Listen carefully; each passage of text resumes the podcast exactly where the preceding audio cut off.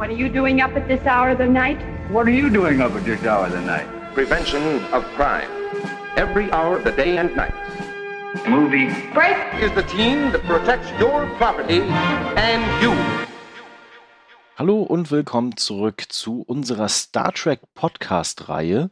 Dieses Mal mit Teil 2, der Zorn des Podcasts. Aha, ihr merkt schon, ich bin sehr kreativ. Ähm, ich bin natürlich nicht alleine, wie ihr gerade schon im Lachen hört, sondern ich habe mir wieder tatkräftige Unterstützung wie beim letzten Podcast geholt. Und zwar von Paul. Hallo Paul. Hallo, grüß dich Thomas. Genau, ich wollte eigentlich ganz anders anfangen, wieder mit meinem persönlichen Logbuch des Captain und äh, wollte dabei natürlich ganz großartig verkünden, dass wir gerade weiter das Star Trek-Universum erkunden und dabei in Filme vorstoßen, die jeder Mensch zuvor gesehen hat. Gut, ich habe es jetzt einfach mal gesagt. Ihr wisst, äh, mein Humor ist relativ flach und äh, damit zurück zum Star Trek Podcast. Ähm, wir haben das letzte Mal vor allen Dingen darüber gesprochen, was so Star Trek ausmacht, äh, warum wir Star Trek auch cool finden und vielleicht auch so ein bisschen, warum Star Trek auch einfach eine gesellschaftliche Größe ist, mit der man rechnen kann, muss und die auch einfach irgendwie dazugehört und welche Fantasien, Utopien auch alles da so mit drin ist. Also ich glaube, wir haben einfach über alles geredet das letzte Mal. Ähm, haben dann aber auch angekündigt, dass wir über die Filme reden wollen und über die Serien. Und jetzt haben wir die ganze Zeit hin und her getingelt, was wir dann als nächstes machen wollen. Wir hatten es ja schon angekündigt, dass wir uns da so ein bisschen unsicher sind. Und äh, naja, so ein bisschen Münze geworfen, es sind jetzt die Filme geworden. das heißt, wir werden im dritten Teil uns dann die Serien vornehmen. Wobei ich mich auf die Serien irgendwie am meisten freue, aber ich da auch gerne noch mal unendlich viele Clips vorher im Internet gucken möchte. Ähm, wir haben jetzt nicht noch mal alle Filme nach und nach durchgeguckt. Ich weiß gar nicht, sind es 13? Ich habe gerade die Zahlen nicht im Kopf. 13 sind es, ne? Genau. Ähm, das wäre ein bisschen viel gewesen. Ich hatte mir eigentlich vorgenommen, die 4K-Version von 1 bis 4 nochmal zu gucken, aber auch das habe ich nicht geschafft. Paul, wie geht's dir denn? Hast du denn im ähm, Vorfeld nochmal einen Film sehen können? Am Vorfeld tatsächlich jetzt gar nicht nochmal. Ähm, dadurch, dass es auch noch lange so unklar war, ja, was machen wir Filme, Serien. Aber zumindest die äh, Star Trek, der Kinofilm, den hatte ich jetzt schon mal äh, in der neuen Fassung oder beziehungsweise in, in der verbesserten Bildqualität jetzt schon nochmal gesehen. Ähm, aber es ist auch mhm. jetzt schon wieder ein Stückchen her. Und mein letzter Rerun aller Filme ist auch gar nicht so lang her. Also ich müsste sie noch so relativ gut sowieso äh, auf dem Schirm haben, ja. Okay. Ja, bei mir ist es, glaube ich, letztes Jahr gewesen, da habe ich den größten Teil nochmal geguckt gehabt. Ähm, aber nicht alle. Deswegen verzeiht mir, wenn ich bei manchen, die ich auch nicht so gerne habe, vielleicht dann doch ein bisschen oberflächlich werde und sage, ja, ist kacke. Ähm, gut. Aber ich glaube, wir werden noch genug zusammenkratzen können, um einfach mal akkurat über die Filme sprechen zu können. Und ansonsten für euch einfach, das ist eine kleine Retrospektive. Das heißt, ihr werdet, glaube ich, auch genauso in Erinnerung schwelgen wie wir und könnt ja dann am Ende in den Kommentaren natürlich euren Senf wieder dazugeben. Das würde uns sehr freuen. Genau, das heißt, die Filme. Ähm, ich habe mir da mal eine kleine Übersicht fertig gemacht bei uns im Handout. Insgesamt 13 Stück. Da steht es auch nochmal, ich sollte einfach lesen. Ah, egal. ähm, wir haben insgesamt eine kleine Unterteilung bei den Filmen. Das sind einmal alle sechs Teile zur ursprünglichen Star Trek-Serie von 1979 bis 1991. Das ist tatsächlich eine lange Laufzeit, wenn man mal drüber nachdenkt. Äh, das heißt, wie lange quasi William Shatner da auch mit seiner Crew unterwegs gewesen ist im Kino. Das ist nicht selbstverständlich, ehrlich gesagt. Und ähm, um das nochmal abzurunden, weil wir auch ein bisschen nerdig sind, äh, die Jahre der Handlung sind 2273 bis 2293, also 20 Jahre, obwohl, ja klar, wir haben auch tatsächlich fast 22 Jahre Kinozeit. Passt also irgendwie. Genau, dann haben wir die nächsten vier Teile in der Reihe mit Star Trek Das nächste Jahrhundert, The Next Generation. Und ähm, da haben wir die Jahre 94 bis 2002, also deutlich kürzer, und die Jahre der Handlung von 2371, genau, ähm, bis 2379, aber irgendwie auch nicht so richtig, ähm, weil wir natürlich auch Zeitsprünge haben. Genau, und dann wird's richtig kompliziert, ähm, weil ab 2009 hatten wir dann den Neustart der ganzen Reihe mit Regisseur J.J. Abrams Und der hat das Ganze in eine andere Zeitlinie gepackt. Das heißt, wir bewegen uns quasi von der normalen Zeitlinie der Originalserie und The Next Generation weg und haben die Kelvin-Zeitlinie. Äh, Kelvin-Zeitlinie ganz kurz noch dazu, äh, weil die USS Kelvin angegriffen wird und ähm, daraus resultierend quasi, warte mal, wer ist der Vater von, äh, von Kirk, ne? Ja. Stirbt dann und deswegen ergibt sich eine neue Zeitlinie. Genau, das sind drei Filme von 2009 bis 2016 und ich erwähne es jetzt einfach nur mal, ist ja eigentlich relativ irrelevant bei so einer neuen Zeitlinie, aber da haben wir die Jahre 2233 äh, bis 2263. Auch Ja. spannend. Gut, bevor wir richtig einsteigen und tatsächlich mal alle Filme nach und nach durchgehen, also ihr habt jetzt schon gehört, es gibt drei verschiedene Zeitebenen beziehungsweise Crews. Ähm, vielleicht erstmal die Frage, wie relevant sind eigentlich Star Trek-Filme im Kino? Gibt es da einen gewissen Hype oder machen, sind die ganz groß?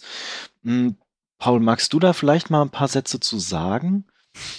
Es ist tatsächlich schwierig, weil ich einen Großteil der Filme natürlich nicht im Kino mitbekommen habe. Deswegen auch nicht äh, so richtig vom Hype. Aber ich habe das Gefühl, dass sie früher zumindest im Kino einen größeren Hype hatten. Wie gesagt, kann das jetzt auch nicht so, vielleicht kannst du da später mehr dazu sagen. Jetzt habe ich eher das Gefühl, ja, sie laufen mit und je nachdem, wie sie eben auch vermarktet werden, sei es jetzt eben mehr in Richtung Blockbuster oder so, dann ziehen sie vielleicht auch äh, Zuschauer ins Kino, aber so den richtigen Hype, den spüre ich eigentlich bei Star Trek Filmen nicht. Ja, Genau, ich habe tatsächlich auch nicht alle im Kino gesehen, also so alt bin ich schon auch noch nicht. ähm, genau, aber ich würde dir gefühlt recht geben, ehrlich gesagt. Ich kann mir halt vorstellen, dass damals, als der erste Film angekündigt worden ist, der ja in der Produktion ein bisschen desaströs war und auch mit den Kritikern, da kommen wir ja gleich noch zu, nicht so gut auch tatsächlich gelaufen ist. Ich, ich glaube, dass danach die Filme zwar schon irgendwie an den Kinokassen gelockt haben. Ich sag gleich auch noch mal was zu den äh, Box-Office-Zahlen. Das ist nämlich sehr interessant. Ähm, kann mir aber vorstellen, dass die meisten dann doch eher achselzuckend ins Kino gegangen sind, als dann irgendwie so neue Star Trek-Filme angekündigt wurden. Gerade so die späteren der Originalserie. Und eher sich gedacht haben so, hm, ja, ist nicht meins. ich gucke lieber Star Wars oder so. Ähm, ne, also klar gab es damals äh, gerade ab 79 nochmal einen richtigen Science-Fiction-Hype. Der hielt auch noch eine ganze Weile, aber gerade Ende der 80er flaute das halt relativ ab. Und wie du schon gerade gesagt hattest, das waren halt auch nie so die krassen Blockbuster, weil es halt tatsächlich sehr klassisches Science-Fiction-Kino beinhaltet, ohne dass dort die ganze Erde kaputt geht oder sonstiges passiert sondern halt sehr technisches Science Fiction, was schon ein spezielles Publikum anspricht. Das hat sich, glaube ich, geändert. Also in den 90ern die ersten Star Trek Filme der Next Generation, ich glaube, die haben noch mal ordentlich gezogen, die letzten dann nicht mehr so, aber dann die Kelvin Zeitlinie, natürlich mit Abrams, das war ja sowieso ein Coup damals, ne? Erst Mhm, äh, ja. Star Wars, ne? Und dann quasi geht's mit Star Trek weiter, beziehungsweise andersrum. Ich Ja. überlege gerade. Andersrum. Ja. Und ähm, quasi Abrams ja auch schon zumindest davor auch eine kleinen Standing quasi im Kino ja etabliert. Und dann die Ankündigung, dass Star Trek zurückkommt und dann natürlich mit diesen Lensflare-Lichtern und coolen Bildern und Trailern.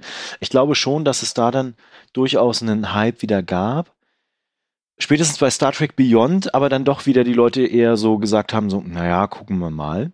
Hm, ja. Und es steht ja noch ein eventueller vierter Teil aus, aber ich glaube, da ist auch gerade kein richtiger Hype hinter, dass die Nein. Leute sagen, ähm, ich möchte den Film haben. Es sei denn, Tarantino macht einen, dann wäre es, glaube ich, Tarantino der Name, der ein bisschen zieht, ja. aber Star Trek jetzt an sich nicht.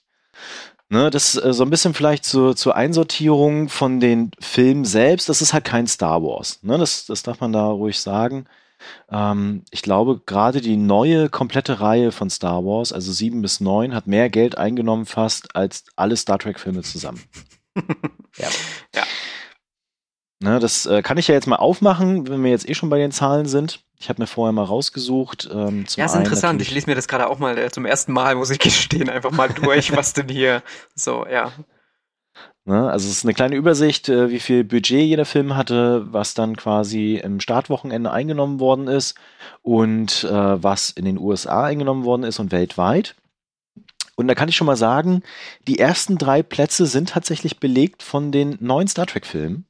Das heißt Star Trek, Star Trek Into Darkness und Beyond. Und äh, die haben jeweils ein auch krasses Budget gehabt. Das muss man dazu sagen. Mhm. Also gerade Star Trek Beyond und Into Darkness bin ich auch ein bisschen überrascht. Die kosteten jeweils 185 und 190 Millionen US-Dollar, haben dafür aber nur in den Kinokassen weltweit wiederum 335 Millionen und 467 Millionen. Ich glaube, Into Darkness war da eh, also ist auch eh der stärkste Film der Ja. Reihe. Ähm, trotzdem nur so, das heißt nur, aber ne, nicht so die gigantischen Geldsummen eingenommen, abzüglich Budget halt sind das äh, 280 Millionen Einnahmen. Das ist jetzt kein Transformers und kein Star Wars, ne? Das muss man halt dazu sagen. Ja. Und dann, danach wird es halt schwieriger tatsächlich. Wir haben mit First Contact dann so die Viertplatzierung. Der hatte weltweit 150 Millionen eingenommen. Und dann gehen wir relativ schnell auf die 100 Millionen zu. Ne? Wir haben dann Star Trek The Motion Picture, der damals tatsächlich 139 Millionen eingespielt hatte weltweit. Mhm. Dann haben wir äh, Star Trek äh, 4, Generations und, oh, jetzt muss ich kurz überlegen, das ist der Aufstand. Aufstand, genau. Ne? Genau, 133, 120 und 117 Millionen weltweit. Und danach geht es schon weit unter die 100 Millionen Grenze. Natürlich auch mit Budgets, die weit gering sind, also 30, 10 oder 20 Millionen bei Star Trek 6, 2 und 3. Und ganz unten befindet sich dann Star Trek 5. Das wundert mich ehrlich gesagt aber auch nicht. ähm, mit einem Budget von 30 Millionen und weltweiten Einnahmen von 70 Millionen. Und Star Trek Nemesis Das ist tatsächlich. krass. Der ist ein richtiger Flop gewesen an den Kinokassen. Der hatte ein Produktionsbudget von 60 Millionen damals, 2002, und konnte nur weltweit 67 Millionen einspielen. Das tat weh. Ja. Genau, und insgesamt, wenn man alles zusammenrechnet, äh, ergibt sich in dem Franchise ein Volumen von 2,266 Milliarden US-Dollar. Über 13 Filme hinweg. Kommen wir mal zu dem Punkt, wie wir die Filme wahrgenommen haben. Das ist vielleicht noch interessant, weil du es ja eh gerade schon angesprochen hattest mit, äh, ich habe die nicht im Kino gesehen. ähm, wie haben wir denn die Filme überhaupt tatsächlich das erste Mal gesehen? Ich fange jetzt einfach mal an, dann darfst du mal ergänzen. Ähm, bei mir war es tatsächlich wie bei den Serien damals in den 90ern immer mal so nebenbei im Fernsehen. Und ich glaube tatsächlich, dass ich das erst, den ersten Film habe ich tatsächlich Star Trek der Film gesehen. Das war so mein, mein erster Star Trek-Film und er hat mich nicht abgeschreckt. Das möchte ich auch mal sagen. Ähm, das, äh, da kommen wir ja gleich dazu, warum. Genau, und äh, tatsächlich dann so, die liefen halt immer mal wieder entweder abends oder später dann halt auch im Nachmittagsfernsehen. Vor allen Dingen natürlich immer die ersten Star Trek-Filme.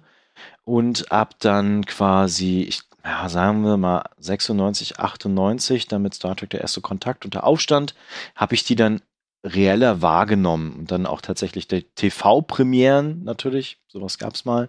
ist heute völlig irrelevant geworden, sowas. ja. Und ähm, im Kino gesehen selber habe ich dann ab 2009 Star Trek und Star Trek Into Darkness, Star Trek Beyond nicht mehr. Und Star Trek Into Darkness habe ich damals sogar in Köln in der Pressevorführung gesehen. Ui. Das war was ganz Besonderes. Ja gut, bei mir sah es äh, ein bisschen anders aus noch. Mein erster Star Trek-Film und ist auch gleichzeitig mein erster Star Trek-Film, den ich im Kino gesehen habe. Denn ich habe die Star Trek-Filme lange gar nicht so wahrgenommen. Also für mich standen ganz lange die Serien so im Vordergrund. Ich habe zwar gewusst, ja, da gibt's auch ein paar Filme, aber irgendwie haben mich die Serien immer, weil da hattest du jeden Tag irgendwie was zu gucken, jeden Tag eingeschalten ähm, und die Filme jetzt gar nicht so auf dem Schirm. Und dann habe ich im Kino Star Trek Into Darkness gesehen. Ah, okay. Das war der Film, mit dem ich quasi eingestiegen bin. Und damals muss ich auch sagen, war ich auch ein, ein großer Benedict Cumberbatch-Fan und irgendwie sind da so die zwei Sachen gleich in dem ersten Film aufeinander äh, geprallt, weshalb ich da, als ich den im Kino gesagt habe, natürlich auch noch etwas jünger war, ich so, boah, der hat mir damals irgendwie total gut gefallen, obwohl jetzt im Nachhinein das schon ein bisschen seltsam vielleicht wirkt. Ähm, und dann habe ich tatsächlich angefangen, mich mal zu informieren, was gibt's denn da, was gehört denn da alles dazu, was sind denn das für Filme? Und dann hatte ich eine sehr nette Tante und die hat mir dann jedes Mal zu Ostern, Weihnachten, Geburtstag oder immer wenn es halt irgendwas von der Tante ähm, gab, hat sie mir einen neuen Star Trek Film geschenkt und so standen Oh, die die ist ja nett. ja und so standen sie dann auch alle irgendwann im Regal und ich habe sie dann dann habe ich sie chronologisch geschaut mit dem Ah. Teil 1 äh, angefangen, der mich äh, ziemlich abgeschreckt hat damals, aber zu dem ich mittlerweile ja anderer Meinung bin und dann ging es äh, ganz normal weiter bis hin, ich glaube Into Darkness ist bisher der meistgesehenste Star Trek Film von mir quasi, was aber wirklich damit zusammenhängt, dass ich ihn irgendwie dass er mich in jungen Jahren irgendwie so richtig ja, keine Ahnung, gepackt hat. Ähm, und ich habe dann auch Beyond auch noch im Kino gesehen. Aber total spannend, dass du quasi nicht Star Trek 2 zuerst gesehen hast mit Khan, sondern Star Trek Into Darkness. Und ich stelle mir gerade vor, wie diese Enthüllung kommt, dass er Khan ist und du im Ja. Kino sitzt so, hä? Naja, äh, ich, ich kannte ja Khan aus der Originalserie. Ja, okay, gut, klar. Daraus, ja. deswegen habe ich da die Verbindung, äh, also die, die Verbindung, die, die ging da schon. Aber ich kannte zum Beispiel die, diese ikonische Szene am Ende, die kannte ich Ja. noch nicht. Die, weil, also ich habe das äh, natürlich beim ersten Mal noch nicht verstanden, dass das einfach die Umkehrung quasi von, also dass man da so eine Spiegelung der Szene aus Zorn des Khan hat mit äh, Kirk opfert sich für Spock und so weiter. Okay. Ja, aber trotzdem spannend, ja. Das ist eine ganz andere Herangehensweise dann. Ja. Ja, wir machen das total spannend. Wir steigen immer noch nicht bei den Filmen ein. Haha. Wir müssen noch ein bisschen warten. Ähm, weil wir haben gesagt, wir machen vorher, nicht im Nachgang, sondern vorher schon mal eine Top Ui. 3 und Flop 3, damit ihr so eine kleine Orientierung habt, äh, welche Highlights und Lowlights wir so hatten. Ähm, ich hoffe, du hast die Gedanken gemacht. Ja, ja, ich habe ja vorhin, als ich vorhin das gesehen habe, ich, ui, da muss ich jetzt nochmal schnell drüber. Aber ich sag mal so, wir unterscheiden uns, glaube ich, gar nicht so sehr. Ah, okay. Denn ich, ich fange einfach mal an mit den Top 3, dann kannst du ergänzen dann. Ja. Ähm, meine Top 3 sind Star Trek 4, also zurück in die Gegenwart, Star Trek 2, Khan und der neue Star Trek, also quasi die 2009er Version. Und ich möchte trotzdem noch erwähnen, der erste Kontakt, weil der auf, also auf einer Ebene mit Star Trek aus 2009 steht. Ja, bei mir sieht das fast genauso aus. Ich würde auch äh, auf jeden Fall Star Trek zurück in die Gegenwart und Star Trek Zorn des Khan da mit reinpacken. Äh, und bei dem letzten wäre ich auch fast mitgegangen, aber ich glaube, der Star Trek von 2009, der wird meine Honorable Mention quasi. Äh, und ich schieb tatsächlich äh, Star Trek, äh, der Kinofilm, also den ersten hier mit rein. Ah, okay. Ja, da bin ich gleich echt gespannt, wenn wir darüber reden. Mm, Genau, dann die Flop 3. Da bin ich jetzt auch wie es bei dir aussieht. Ähm, genau, bei mir ist es äh, Star Trek 5 am Rande des Universums, die ich richtig furchtbar finde. Ähm, dann Star Trek Der Aufstand und dann Star Trek Beyond, die ja so ein bisschen so auch ähnlich sind vom Aufbau her. Ähm, genau, das sind so meine schwächsten Star Trek-Filme. Und auch hier haben wir wieder zwei Übereinstimmungen. Also garantiert Star Trek 5. Also, ja gut, wir werden gleich drauf zu sprechen kommen. Aber ja, auch den finde ich äh, furchtbar. Äh, Star Trek Der Aufstand auch. Ähm, und ich würde hier noch statt Beyond äh, Star Trek äh, Treffen der Generation reinpacken. Ah, Ich bin okay. tatsächlich, ist mir auch beim Rewatch äh, aufgefallen, dass mir die äh, Filme mit der Originalcrew wesentlich mehr gefallen als die von der TNG-Crew. Ich finde bei der erste Kontakt, den finde ich auch nicht schlecht, aber irgendwie hat er mich auch nicht so richtig vom Hocker gerissen beim, beim wiederholten Schauen. Ja, aber das ist so meine Flop 3. Okay. Genau, dann habt ihr jetzt eine Orientierung, welche Filme wir richtig kacke finden und welche nicht. und äh, dann würde ich mal sagen, steigen wir jetzt endlich ein und tatsächlich mit Star Trek der Film Ja. aus dem Jahr 1979. Ich hatte vorhin schon ganz kurz erwähnt, dass es so ein bisschen schwierig war an der Produktion. Ich glaube, das ist noch untertrieben. Ähm, ich kann es gar nicht komplett aufdröseln. Auf jeden Fall gab es ein Budget, das hat nicht gereicht, das wurde nachgedreht, das wurde vorproduziert, es hat Ja. auch nicht gereicht und ähm, irgendwie hatte man sich auch was ganz anderes vorgestellt, hat es aber dann durchgezogen Ja. und rausgekommen ist halt das, was rausgekommen ist. Ähm, genau, vielleicht ganz kurz als Beschreibung, falls ihr nicht mehr wisst, was da passiert. Ähm, da kommt halt ein außerirdisches Raumschiff und äh, die USS Enterprise soll es halt abfangen und dahin fliegen und dann gibt's nachher ganz, ganz viele Lichter. Ja, also das ist ja ursprünglich, also eigentlich sollte es ja diese zweite äh, Star Trek-Serie da geben, dieses Phase 2. Mhm. Und da hat man, nachdem man das ja die Pläne da verworfen hatte, keine Ahnung, wurde ja dann irgendwann das grüne Licht für den, für den Star Trek-Film gegeben. Und auf dem Regiestuhl, ich weiß nicht, ob du das weißt, da war ja damals der bis dahin schon vielfache Oscar-Gewinner Robert Wise, der zum Beispiel mhm. für die hier, die beiden Musical hier, Meine Lieder, meine Träume, also Sound of Music und West Side Story schon. Ähm, Andromeda. Ja, genau, außerdem auch mhm. noch, aber ich weiß nicht, ob er dafür einen Oscar gewonnen hat. Das weiß ich nicht. Ja, nee. okay, und äh, was ich auch noch äh, jetzt bei meinen, das war ja damals der teuerste Film, der je gedreht worden ist und stand, glaube ich, auch im Guinness Buch der Rekorde. Und ich sag mal so, das ist auch, also gerade seine Optik ist für mich mit einer der größten Stärken dieses Films. Auch mit kleinen Abstrichen, weil es gibt auch durchaus paar Szenen, die aus heutiger Sicht sehr niedlich aussehen.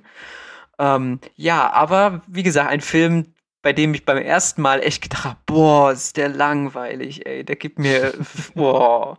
Und als ich ihn dann irgendwann zum zweiten Mal gesehen habe, da ist mir richtig die Kinnlade runtergeklappt, weil ich wirklich, ich hatte so nichts groß erwartet, hatte gesagt, okay, jetzt ich setze mich jetzt noch mal hin und gucke das noch mal ganz in Ruhe, aber dann hat er mich umgehauen mit seinen Bildern, das fand ich sehr sehr beeindruckend beim zweiten oder auch beim dritten Mal. Ich, das ist mir auch tatsächlich mit am meisten Erinnerung geblieben, also wie die Effekte am Ende quasi dann aussehen. Das ja es erinnert so an diese ganz klassische Zeit halt, ne, in den 70er mit dem Science-Fiction-Kino. Das äh, ganz viele Momente. Um das nochmal mit dem Budget vielleicht einzusortieren, weil wir haben ja in dem Jahr noch einen anderen richtigen Science-Fiction-Kracher gehabt. Und zwar Alien. Und jetzt rate mal, wie viel Budget Alien hatte. Keine Ahnung. Keine Ahnung. Ähm, 11 Millionen US-Dollar. so. Und jetzt nochmal für Star Trek, der Film der hatte ein Budget von, warte mal, jetzt muss ich in die Liste reingucken, nicht, dass ich mich vergucke, von 35 Millionen. Mhm. ne, also das ist halt schon echt eine Hausnummer.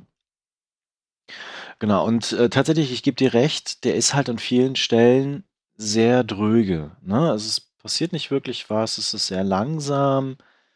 Gleichzeitig gibt es ja noch diese, oh, ich muss mich ganz kurz erinnern, diese Liebesgeschichte auch so ein bisschen, ne? Mm, ja. Die damit eingeflechtet worden ist, die aber auch irgendwie keine richtige Substanz hat. Und ja, es fließt halt so vor sich hin. Ich ja. weiß nicht, ob du das nochmal anders beschreiben kannst, was dich da jetzt so richtig abholt. Aber so von der inhaltlichen Geschichte und von der Story her und wie eigentlich ja die Serie auch aufgebaut ist, war das eigentlich gar nichts. Ich, ich, ich stimme dir zu. Ähm, und das, das, hat mich wahrscheinlich auch am Anfang so gestört. Deswegen konnte ich mit dem, als ich den zum ersten Mal gesehen habe, irgendwie nichts anfangen. Ich hatte wahrscheinlich beim zweiten Mal einen anderen Zugang dazu. Diese zwei, äh, es gibt ja quasi zwei neue Charaktere in diesem Film, die wohl auch äh, Überbleibsel quasi von Phase 2 äh, waren. Ich glaube wirklich, dass, also er war auch in dem Sinne stilbrüchig, sag ich mal, dass die Atmosphäre wesentlich kühler und also auch humorloser war als zum Beispiel in der Originalserie. Also hier ja. ist wirklich, die Geschichte ist sehr langsam, die ist und also es gibt nicht wirklich was zu lachen und das lebt allein von den Bildern und ich konnte es irgendwie besser, es hat mich mehr aufgesogen, es hat mich hypnotisiert, ja, es war wie eine Erfahrung, die die äh, Crew da gemacht hat, die ich dann selber durch diese Bilder ge ge gefühlt habe, weil ein Großteil des Films besteht eigentlich aus dieser coolen Wolke und dann die Crew, die aus dem, aus dem, äh, oder auf dem Bildschirm starrt. Und dann gibt's wieder ja. so einen Shot, wie die Enterprise da langfährt durch ganz viele verschiedene Blautöne und dann gibt's wieder den Shot, wie sie aus dem Bildschirm rausstarren. Ähm, und irgendwie hatte das also es hat mich richtig aufgesogen. Und dann kommt, das zählt natürlich hier noch dazu, diese wirklich einvernehmende Musik von äh, Jerry Goldsmith dazu. Stimmt, die dieser, die, ja. die diesen, die dieser visuellen Ebene einfach noch so was Eindringliches äh, verleiht, dass ich sagen muss, boah, dieser Film, der saugt mich von Mal zu Mal mehr auf, aber ich sehe auch natürlich, dass da auf der Handlungsfläche nicht so viel passiert und er jetzt auch nicht so tiefsinnig und vielleicht so philosophisch dann ist, wie es vielleicht gerne wäre. Aber den ja. Twist äh, am Ende, den finde ich auch äh, Ganz gut. Aber ich, ja, keine Ahnung, ich bin ja jetzt viel aufgeschlossener und es nimmt mich auch mit auf so eine Reise und ich wirklich, es fühlt an, als würde ich auch in diesem Raumschiff sitzen und, und wirklich diese Bilder, die sind spektakulär. Am Anfang gibt es eine Szene, bevor sie, ähm, wo sie zur Enterprise kommen und wie schon das Schiff, die Enterprise, die ja auch kompletten Neuanstrich bekommen hat und auch innen total anders aussieht als in der Originalserie. Aber allein wie dieses Schiff schon zelebriert wird. Ah, da gab es diese eine Szene, wo äh, Kirk und Scotty in einem Shuttle dorthin fliegen. Das ist, da sitzen die Effekte nicht ganz, weil die Größenverhältnisse, die stimmen echt nicht. Aber ansonsten dann, spätestens wenn sie dann in die Wolke eintauchen, finde ich, sieht der fantastisch aus und zählt auch mit äh, im Science-Fiction-Bereich für mich echt zu den schönsten und eindrucksvollsten Bildern, die ich da bisher gesehen habe. Ja. Dieses Hypnotische, da gebe ich dir auf jeden Fall recht. Jetzt muss ich aber nochmal nachfragen. Du hast ihn ja schon öfter gesehen als ich, beziehungsweise zuletzt wahrscheinlich häufiger. Ähm, da gibt es diese Szene, wo der Transporter nicht funktioniert. Ist das richtig? Wo der eine ja. stirbt dann? Ja, das fand ich, das fand ich gruselig damals. Ja. ja, der, ja, Transporter-Sachen sind ja sowieso. Das hatten wir, glaube ich, schon im letzten Cast, sind uns ja, ja, ein bisschen genau. suspekt. Uh, das, ist, das ist mir am meisten hängen geblieben von dem Film, ehrlich gesagt. Gut, ähm, haben wir es dann schon mit Star Trek ja. gefilmt? Ich glaube ja, ne?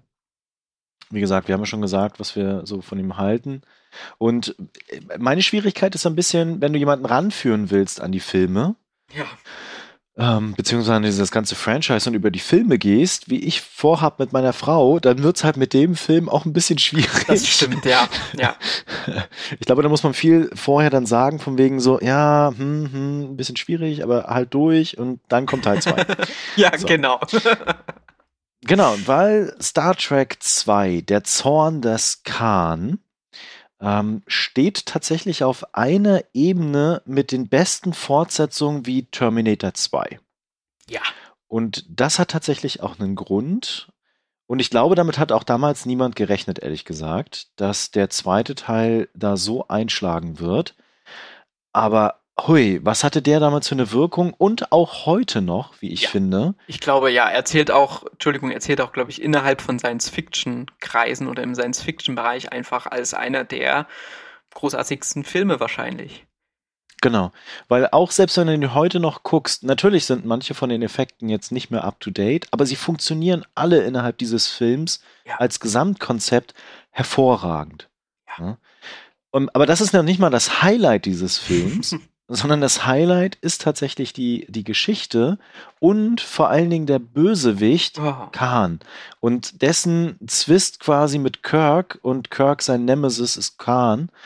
Und gerade das Ende, was wir ja gerade schon angesprochen hatten bei dem 2009er Zeitlinien-Remake, nenne ich es jetzt mal, ja. ähm, funktioniert halt einfach als Ende auch dieses Films so bombastisch, ja. dass da tatsächlich auch ein bisschen Tränchen kommen. Genau, aber kannst du vielleicht mal beschreiben, worum es geht? Ah, ich bin so schlecht ins Handeln zusammenfassen. ja, es ist quasi eine, äh, eine Fortsetzung äh, der ähm, Episode Der schlafende Tiger aus, na, aus der, genau, aus der Originalserie.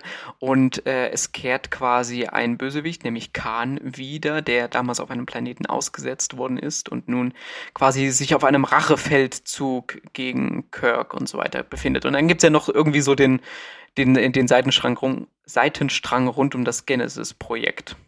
Mhm. Übrigens, krasse CGI-Effekte damals. Mhm. Ich weiß immer noch nicht, wie sie es genau gemacht haben. Ich äh, verfolge ja die Corridor Crew auf YouTube. Ich weiß nicht, ob ihr das vielleicht kennt, an die Zuhörerinnen und Zuhörer. Ähm, die machen so äh, Visual Effects äh, React quasi. Und ich hoffe, dass sie das irgendwann mal aufnehmen werden und mal so ein bisschen aufdröseln, wie das Ganze von den Effekten her funktioniert, weil das war ziemlich beeindruckend. Also für die damalige Zeit. So. Ja. Genau, ansonsten in Erinnerung, stark in Erinnerung geblieben sind für mich so ein paar Momente. Also einmal natürlich äh, Genesis an sich, hm, was ich gerade beschrieben habe, diese, diese Computer, äh, Computereffekt. Kurz, äh, kurze Zwischenfrage. Hast du den Director's Cut gesehen? Oder hast du ähm, die normale Fassung gesehen? Ich kenne nur die normale vermute, Fassung. Ich habe zwar den Director's Cut hier stehen, aber ich weiß auch nicht. Äh, ich glaube nämlich, die Genesis-Szene ist da ein bisschen noch länger sogar, aber ich kann es jetzt noch nicht. Ich habe die nämlich noch nicht gesehen, leider. Ah, okay. Kann ich dir ehrlich gesagt gar nicht sagen, welche Version ich habe. Okay. Ich gucke die einfach. genau, also die ist mir auf jeden Fall in Erinnerung geblieben. Dann die Folterszene mit diesen kleinen Würmern, die in die Ohren krabbeln. Oh, oh. Furchtbar. das Ja. hat mich als Kind damals schon mitgenommen. Und natürlich dann, äh, wo Kirk Khan in sein äh, Funkgerät, hätte ich jetzt was gesagt, brüllt. Das ist ja wirklich eine ikonische Szene, die Ja. auch in die Popkultur übergegangen ist. Richtig. Ja. Ja, ich kann da fast gar nichts mehr hinzufügen. Äh, ich finde auch hier wieder, äh, der Score ist fantastisch. Also, das kann man fast über die ersten Filme kann man das alle sagen. Also, Jerry Goldsmith, ah, diese, diese Lieder, das passt auch alles äh, so gut. Also, ich bin auch wirklich ein, ein großer Fan. Ich finde, man hat hier wieder eine schöne, ein schönes Eingespieltsein von diesem alten Triumphirat aus der Originalserie irgendwie. Und ja, sehr, sehr schöner Film. Ne, also, wenn man tatsächlich einfach so einsteigen möchte, ohne Star Trek 1 zu gucken, dann direkt mit 2 anfangen, dann hat man gleich mit dem besten Film gesehen. Fertig. Ja, ich warte, ich war äh, irgendwie sehr überrascht, dass hier das ganze Thema auch mit Carol Marcus und Kirks Sohn so mit reinfließt, weil es irgendwie, hatte ich das Gefühl, so beiläufig passiert. Ja, das stimmt. Ja. Da wird diese Familiengeschichte irgendwie fast so beiläufig, äh, ähnlich wie sie dann im nächsten Teil auch beiläufig wieder beendet wird. Ähm, äh, ja, das fand ich noch, ja, das hat mich beim ersten Mal so zumindest überrascht. Aber zumindest kommt sie ja nochmal zurück, äh, dann in das äh, unentdeckte Land. Ja, Weil, genau. da, weil da wird ja das nochmal aufgegriffen dann. Ja. Ja, ich meinte auch dann äh, eher sein Sohn, der dann so ein relativ fixes Ableben erfährt. Ja, ja, das stimmt. Genau, also wir spoilern jetzt auch ein bisschen einfach. das haben wir gar nicht angekündigt. Ups. Nee. Ähm, na genau, also Spock stirbt halt am Ende. Das ist, glaube ich, auch für Fans damals ein ziemlicher Schock gewesen. Ich, ich weiß gar nicht, hätte es damals schon Twitter gegeben, wäre das Internet, glaube ich, Oha. explodiert. Oh, ja. ne? Von wegen Spock ist tot und überall wird gespoilert. Ähm, damals gab es das halt noch nicht. Genau, Star Trek 2, der Zorn des Khan. Ähm, pff, guckt ihn euch an. Ich glaube, den kann man auch einfach mal so gucken. Tatsächlich, wenn man nicht so viel mit Star Trek irgendwie zu tun hat. ja, Er, er funktioniert auch eigenständig sehr, sehr gut, weil halt auch die Figuren und das ganze Setting auch gut erklärt wird und beziehungsweise eingebunden ist in Mhm. diesem Film. Und er funktioniert einfach als Science-Fiction-Film für sich genommen auch Ja. sehr hervorragend. genau. Und er ist, also, weil du es gerade sagst, er ist halt auch noch eigenständig in sich und er stößt ja quasi sowas Richtiges an, weil die nächsten Filme, die, die bauen ja fast alle darauf auf. Also die, Das stimmt. die bauen ja, die, die schließen dann immer fast nahtlos aneinander an. Ähm, und ja, der hier gibt den, gibt den Anstoß. Weil der nächste ist dann nämlich Star Trek 3. Ja. Und äh, Spock ist tot und hat sich gedacht, dann gehe ich halt in die Regie. Nein. genau, also das ist tatsächlich äh, der erste von zwei Filmen, in denen Leonard Nimoy äh, die Regie übernommen hat. Mhm. Und ich finde, es war eine gute Entscheidung, ehrlich gesagt, ähm, weil es natürlich schwierig ist, nach diesem Film irgendwie was zu erzählen, was gleichwertig ist. Hm. Und du hast es gerade schon gesagt, das ist quasi eine Fortsetzung und schließt direkt an den Film auch an, weil so tot ist Spock nämlich gar nicht. ähm, ich weiß gar nicht, wie ich das erklären soll, ehrlich gesagt. Ja, ich finde es ja erstmal spannend. Also eigentlich wollte er ja, Nimoy wollte ja eigentlich auch für einen Spock zu spielen. Und dann hat er Ja, sich aber genau. doch irgendwie äh, breitschlagen lassen, indem er dann halt äh, auch die Regie übernehmen durfte.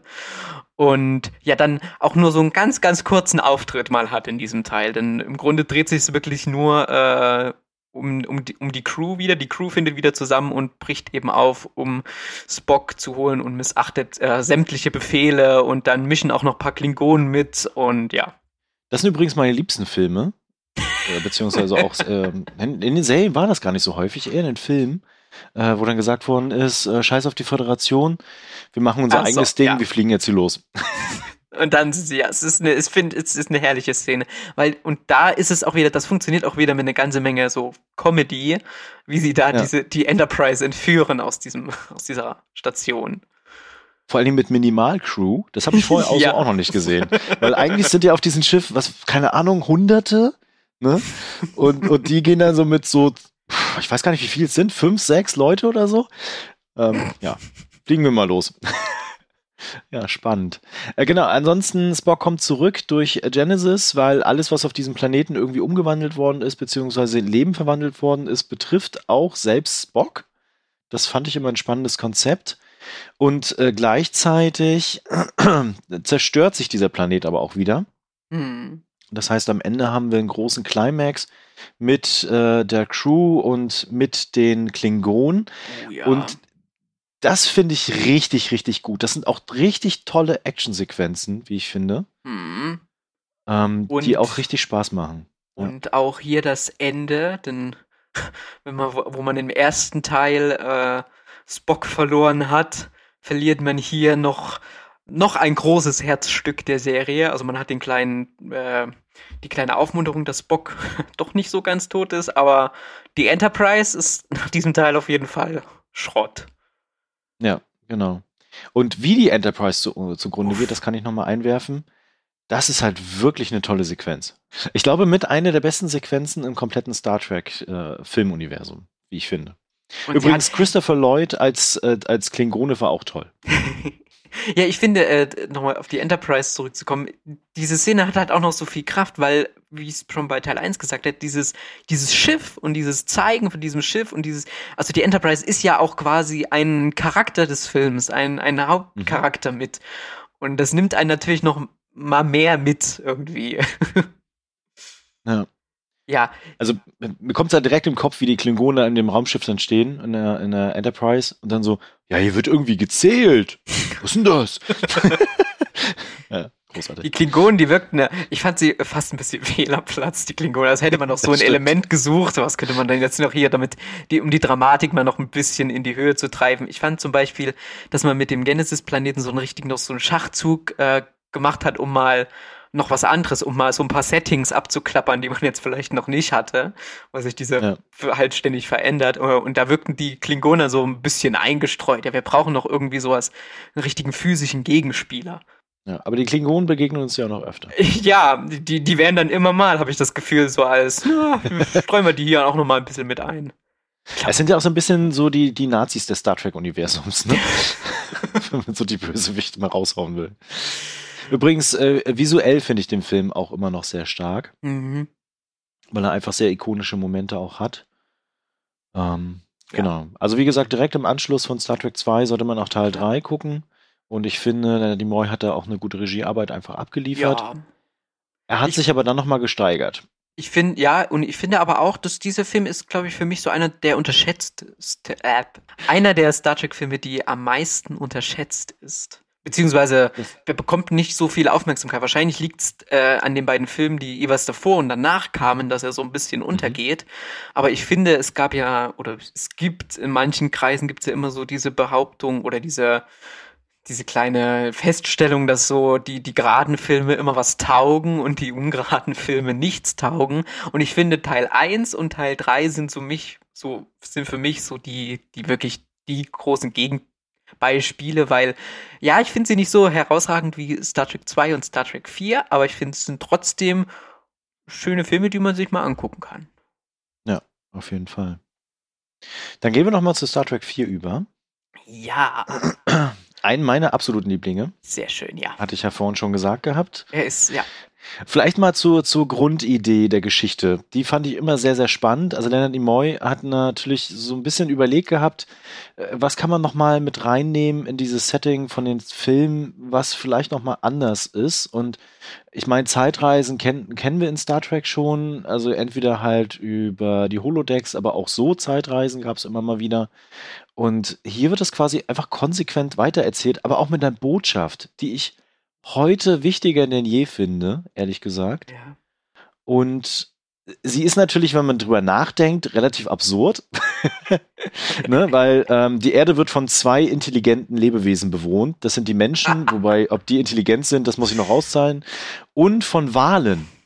und das kommt auf jeden Fall ein, ein Raumschiff, als quasi die Enterprise Crew äh, zur Erde zurückkehrt, was den kompletten Planeten lahmlegt und Signale aussendet, die aber unbeantwortet bleiben. Und die, diese unbeantworteten Signale haben einen Grund, weil es keine Wale mehr gibt. Tja. So, und dann gibt es nur eine einzige Lösung. Wir fliegen mal um die Sonne herum und äh, landen im Jahr 1986 in San Francisco. Und dieser, dieser Kulturcrash, der daraus resultiert, nenne ich es jetzt mal, der ist so humorvoll und so großartig gemacht einfach.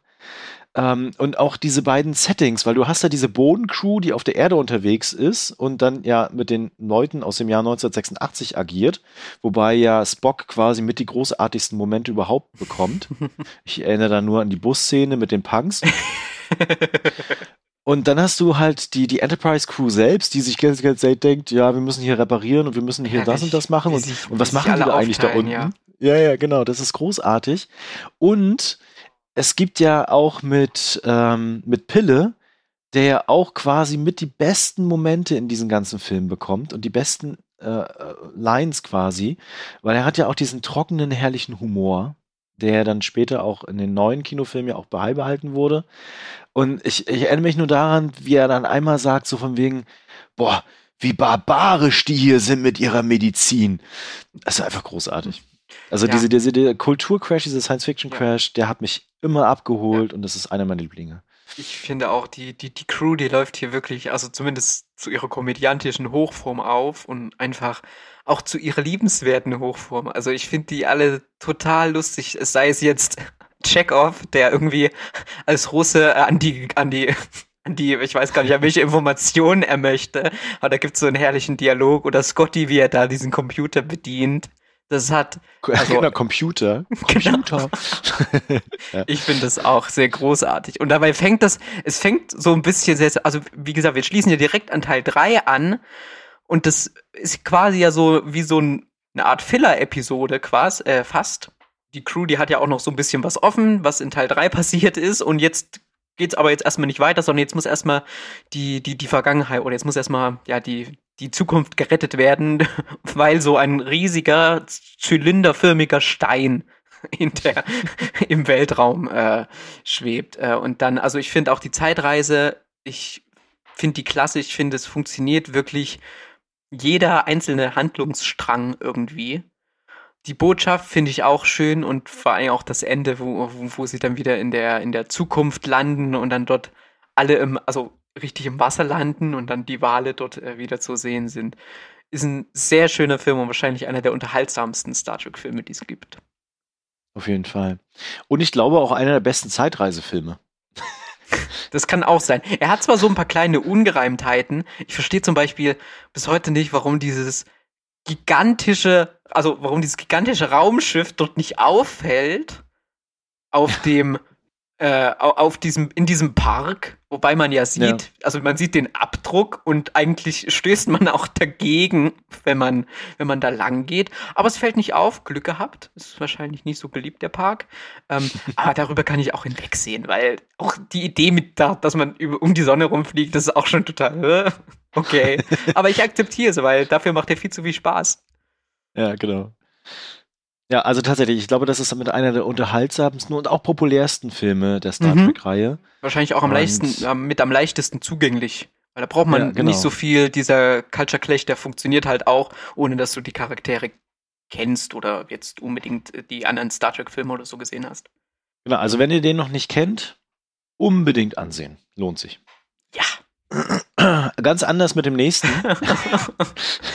Ich hatte ja eigentlich gehofft, dass nach meinem, äh, bei meinem Rewatch, nachdem der erste Teil mich dann so abgeholt hat, dass mich der, Ja. dass mich dieser hier auch vielleicht überrascht. Aber nein, hat er nicht, denn der ist genauso schrecklich wie beim ersten Mal. Ich, ich muss gestehen, das meiste habe ich ehrlich gesagt verdrängt. Er erfolgreich verdrängt. ähm, ich, ach, vielleicht ganz kurz, um, um euch mal abzuholen als Zuhörerinnen und Zuhörer, weil wir haben gerade ganz viel Kopfkino. Also wenn ihr den Film kennt, habt ihr es, glaube ich, auch. Ähm, es gibt halt so einen Vulkanier, der irgendwie relativ emotional auch ist, aber trotzdem irgendwie denkt, er ist der super Logo Logik-Guru.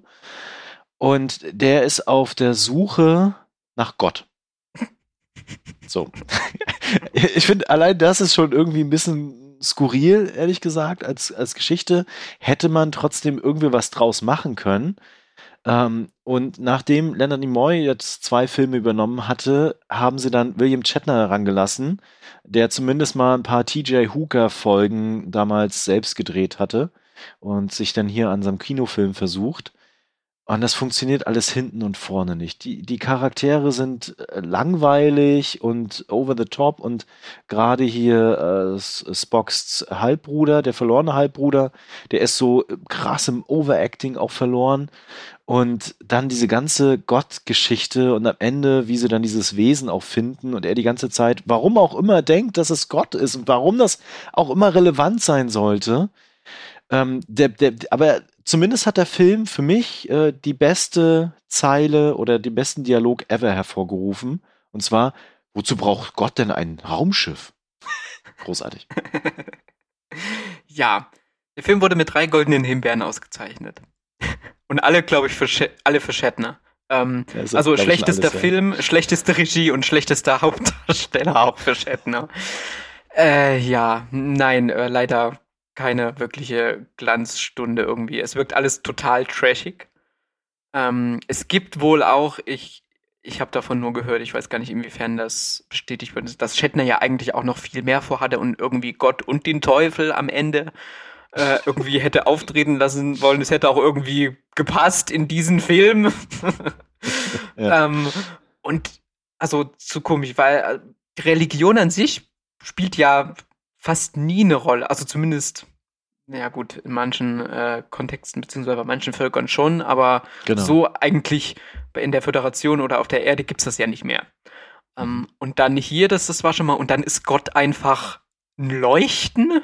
Also dann ist es so eine Wüste mit so einem lila Farbfilter und das ist Gott oder das soll, also ist nicht Gott, aber das ist, also das ist der Endgegner oder das ist jetzt das, das große Mysterium, The Final Frontier, wie es ja im, im, mhm. äh, im Originaltitel heißt. Was ja total lustig ist, weil sie reisen ja zum Mittelpunkt des Universums und im Deutschen heißt er am Rande des Universums. Naja, egal. Also, ach ja, ich weiß nicht. Ich kann bei diesem Film, dann hat Uhura zwischendrin irgend so ein Striptease, um irgendwelche Wachen abzulenken, was auch total mhm weiß ich nicht, ob das jetzt so äh, mit den Werten von Rottenberry so vereinbar war. Okay. Der fängt, es gibt am Anfang diesen Landurlaub von der Crew.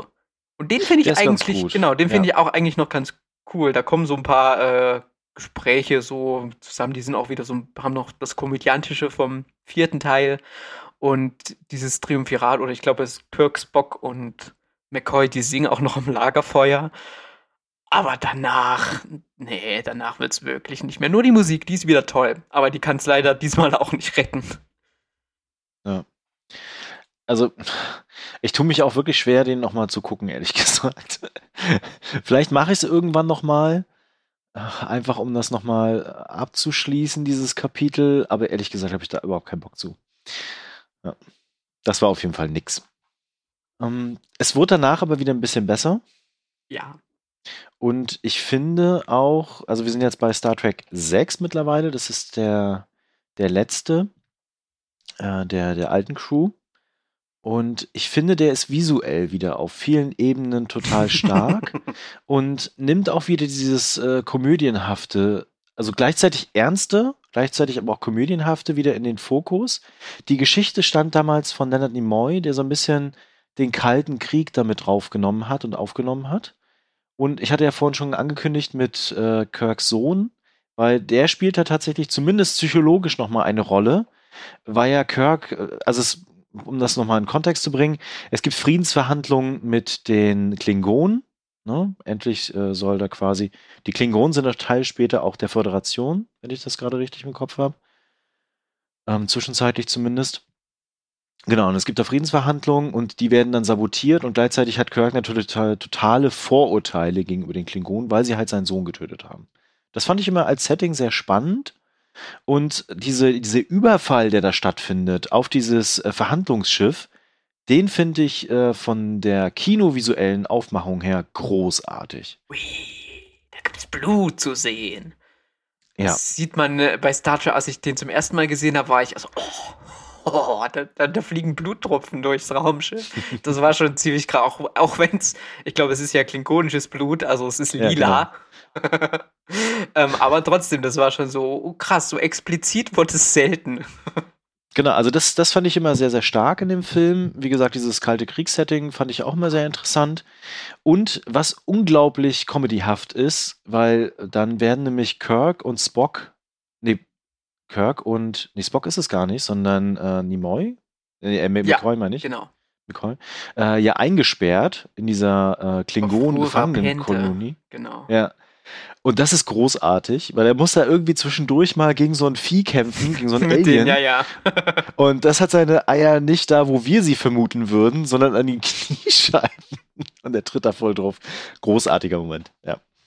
Ja, ich muss sagen, ähm, also der hat was ganz, der ist schon an vielen Stellen, äh, finde ich, sehr dick aufgetragen, auch was diese Intrige anbelangt und dann auch dieses am Anfang, wo sie Hamlet zitieren, wo ja auch diese, äh, dieser Titel herkommt.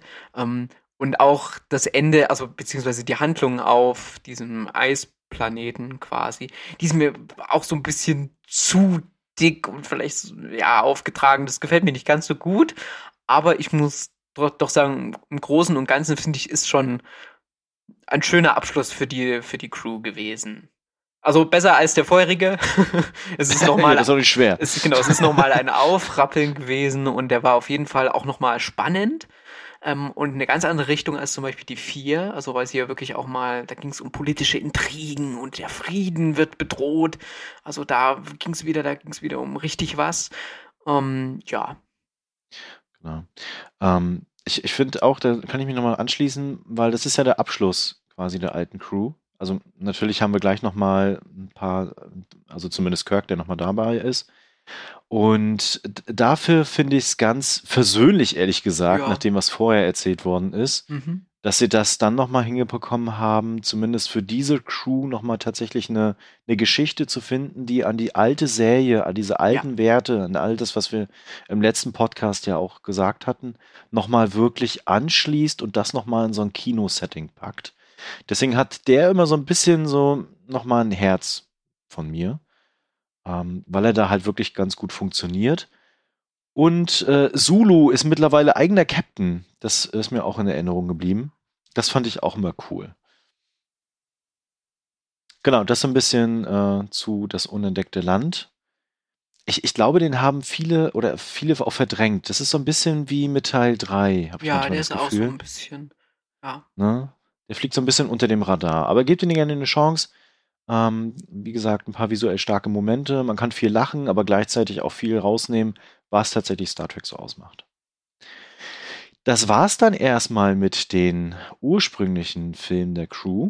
Yes. Und äh, jetzt gehen wir über, auch zeitlich über tatsächlich. Also wir sind jetzt 1991, haben jetzt drei Jahre Pause und starten dann 1994 mit The Next Generation und Star Trek Treffen der Generation. Genau, die Staffelstabübergabe sozusagen. Und da hast du ja schon gesagt, das ist einer, den du am schwächsten findest.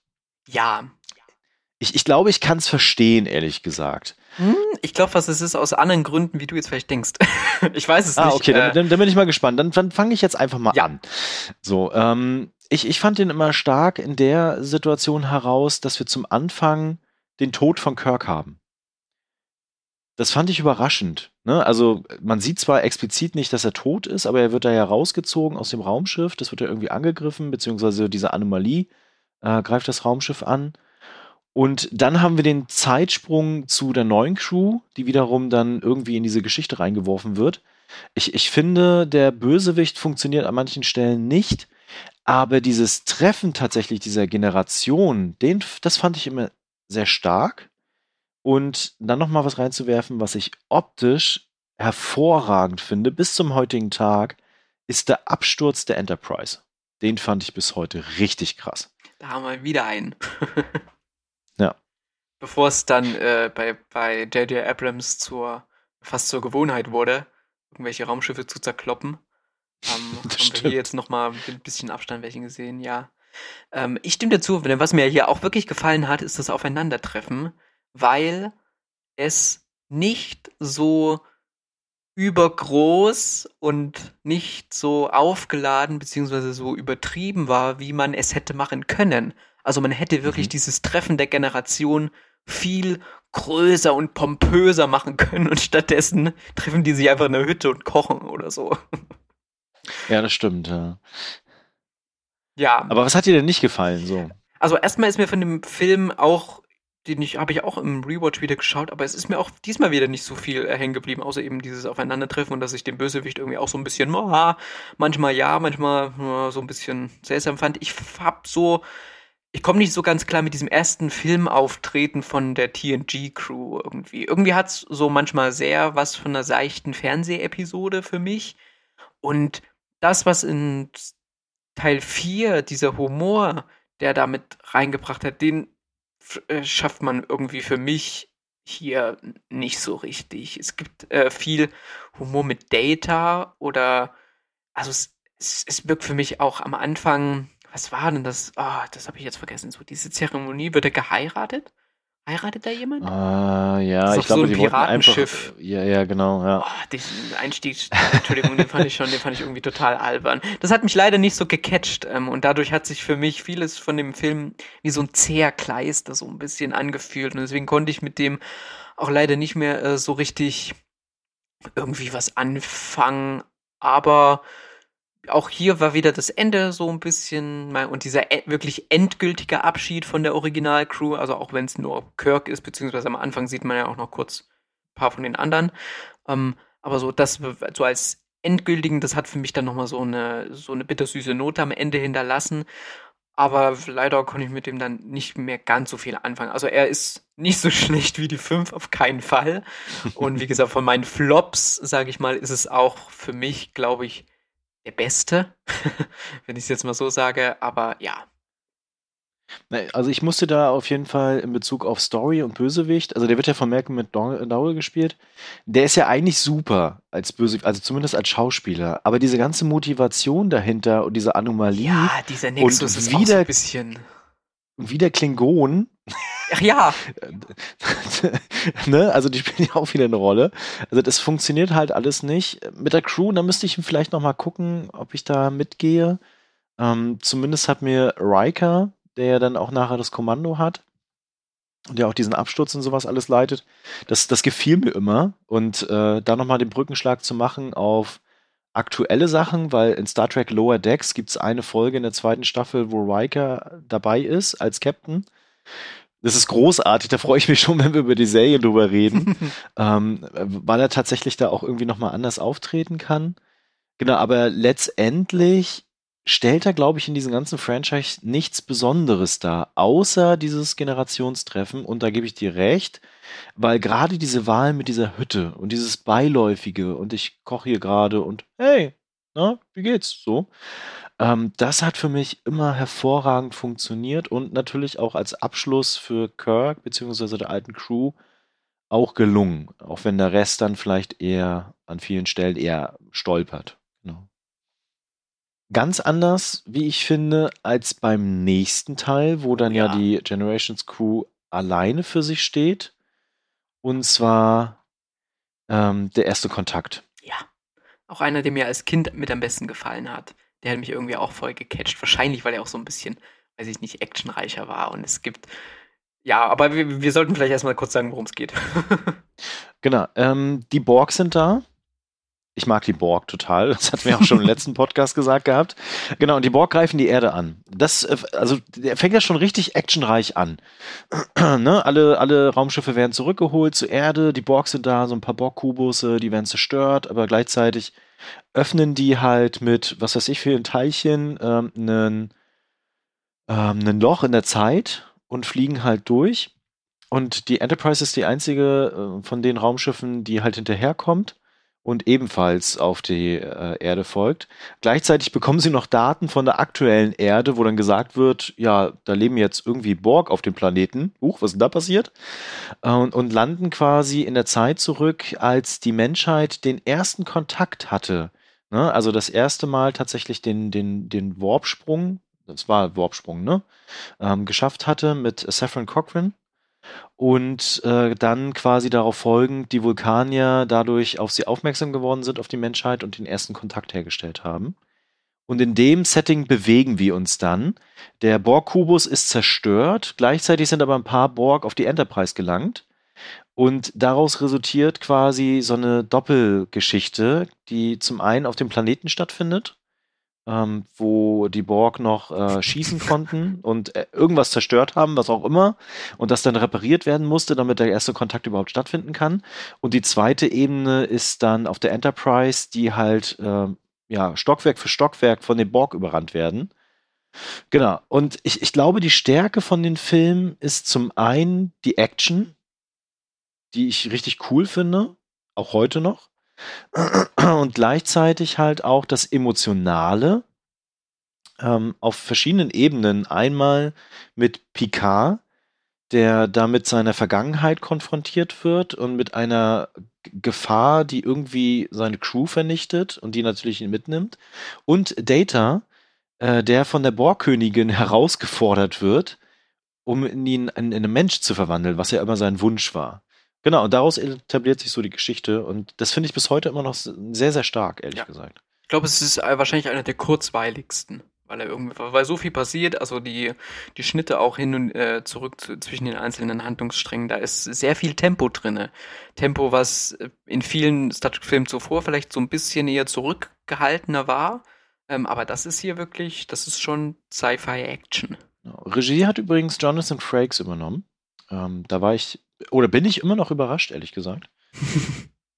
Ne, weil er danach ja auch nie so wirklich dann weiter sich etabliert hat als Regisseur, aber da eigentlich was richtig Gutes abgeliefert hat. Er hat ja immer mal in den Serien, war er ja immer ja. mal gern auf dem Regiestuhl zu finden. Ähm, ja, aber also er hat für mich sehr viele, ja auch ikonische Szenen oder wirklich Szenen, die ich immer wieder gern schaue. Zum Beispiel diesen letzten Dialog von ähm, Patrick Stewart und äh, Lily hieß, glaube ich, ihre Figur da, die mhm. dann auch plötzlich auf dem Raumschiff auftaucht und dann hier, wo sie diesen Dialog rund um Moby Dick und Ahab noch irgendwie haben in Bezug auf die Borg und Captain Picard. Das ist irgendwie ein sehr, sehr packender Dialog. Ähm, der hier hat auch den, den Witz trotzdem, trotz seiner wirklich Action und düsteren Handlung ja auch irgendwo, hat er trotzdem noch seinen Witz. Also einmal natürlich fast in der Figur des Zephram Cochrane, der ist mir manchmal ein bisschen too much, muss ich ehrlich sagen. aber okay, aber oder auch für äh, Lilly, wie sie zum ersten Mal auf diesem Schiff rumstolpert und dann irgendwie noch Borg klingt schwedisch und dann sieht sie die Borg zum ersten Mal und meint nur, nein, eindeutig keine Schweden. und das, das fand ich sehr amüsant. Ähm, genau, ich gebe dir recht, diese Szene mit dem Dialog mit ähm, Ahab und diesen emotionalen Ausbruch ja. von Picard mit von dieser bis hierhin und nicht weiter, ne? Großartig. Immer noch eine der emotionalsten Figurenszenen in den ganzen Franchise, wie ich finde. Abseits von Khan. ja. also du hast es schon gesagt, sehr kurzweilig, ne? Der ist auch sehr rasant, es passiert ganz viel, sehr actionreich, humorvoll. Und ich glaube, das sind auch so die Stärken, weil es gibt auch durchaus Schwächen, ne? Manche Figuren, da passiert halt wenig oder die passen nicht so ganz rein. Und äh, vielleicht auch manche von den Actionsequenzen, wo man dann eher so denkt, so, naja, ist ganz nett. ähm, aber es gibt ja diese eine Holo-Szene, die ist mir sehr gut in Erinnerung geblieben, äh, wo dann quasi die Holodeck-Sicherheit abgeschaltet wird und Picard mit einer, oh, mit einer ja. Tommy Gun Borg erschießt. Großartig. Ja. Ähm, genau, also ansonsten vielleicht die Borgkönigin, die finde ich mal als Bösewichtin jetzt in dem Fall auch bis heute sehr stark, ehrlich gesagt ähm, weil die so, so zurückhaltend und ruhig ist und eher, also trotzdem irgendwie natürlich mit ihrer Kraft und mit dem Borg agiert, aber auch eher auf einer psychologischen Ebene gleichzeitig. Das hat mir immer gefallen. Ja. Gut. Noch was zu dem Film? Nee, tatsächlich nicht. Aber es ist auch einer, der, den ich mir eher auch mal so außerhalb der Reihe an schaue, obwohl natürlich seine Verankerung gerade mit Picard und seiner Vergangenheit mit dem Borg auch interessant ist und da gerade auch nochmal eine zusätzliche Ebene halt mit reinbringt, anstatt nur, er hasst die Borg. Ja, das stimmt. Dann gehen wir mal weiter und zu Star Trek Der Aufstand. Oh, da wird es jetzt schwierig für mich. Ähm, den, den mag ich nicht so. Mag ich auch nicht so. Wir hatten ihn ja beide in unserer Flop-Liste. Ja, ähm, genau. Und ich hatte ihn, den, da war es mal der Effekt andersrum, den hatte ich gar nicht so schlecht in, also, ja, den hatte ich nicht äh, so schlecht in Erinnerung und als ich ihn jetzt nochmal gesehen habe, habe ich gedacht, hm, irgendwie gefällt der mir nicht. Ich finde, de- am Anfang mochte ich die deutlich bodenständigere Wegen wieder. Jetzt wieder so Abwechslung wieder nach Teil 8. Der ist jetzt wieder ganz ruhig. Also der ist wirklich, kehrt wieder dahin zurück, wo schon die Filme vor First Contact ungefähr waren, vom Tempo her. Ähm, Mhm. aber dann irgendwie macht er so mit der Geschichte irgendwie so ein paar komische Dinge auf. Ne, ge- genau. Also es gibt irgendwie eine Verschwörung gegenüber so einem Planeten. Ja, wir drücken uns jetzt vor der Handlungszusammenfassung. ja, irgendwie, ja, genau. weil sie, mir, ja, mir ist es selbst jetzt auch nicht mehr so richtig äh, im Kopf, aber es gab auf jeden Fall, Sehr gut. Also es ging ja um eine Kolonie, Ja, genau. genau, die auch äh, in der äh, Zukunft ja äh, nur aus äh, weißen Menschen besteht. Das ist schon mal so, es hat irgendwie so einen bitteren äh, Beigeschmack, weil es irgendwie so, so ein Kolonialismus-Ding irgendwie offen lässt oder so eine Interpretationsebene eröffnet, die irgendwie, ja, irgendwie seltsam ist. Also sagen wir doch, wie es ist. Die Geschichte eigentlich wäre so eine Nebenfolge in der Serie gewesen. Äh, Nichts, Ja, nichts ja. Relevantes oder nichts, was dir auch in Erinnerung bleiben würde. Nee.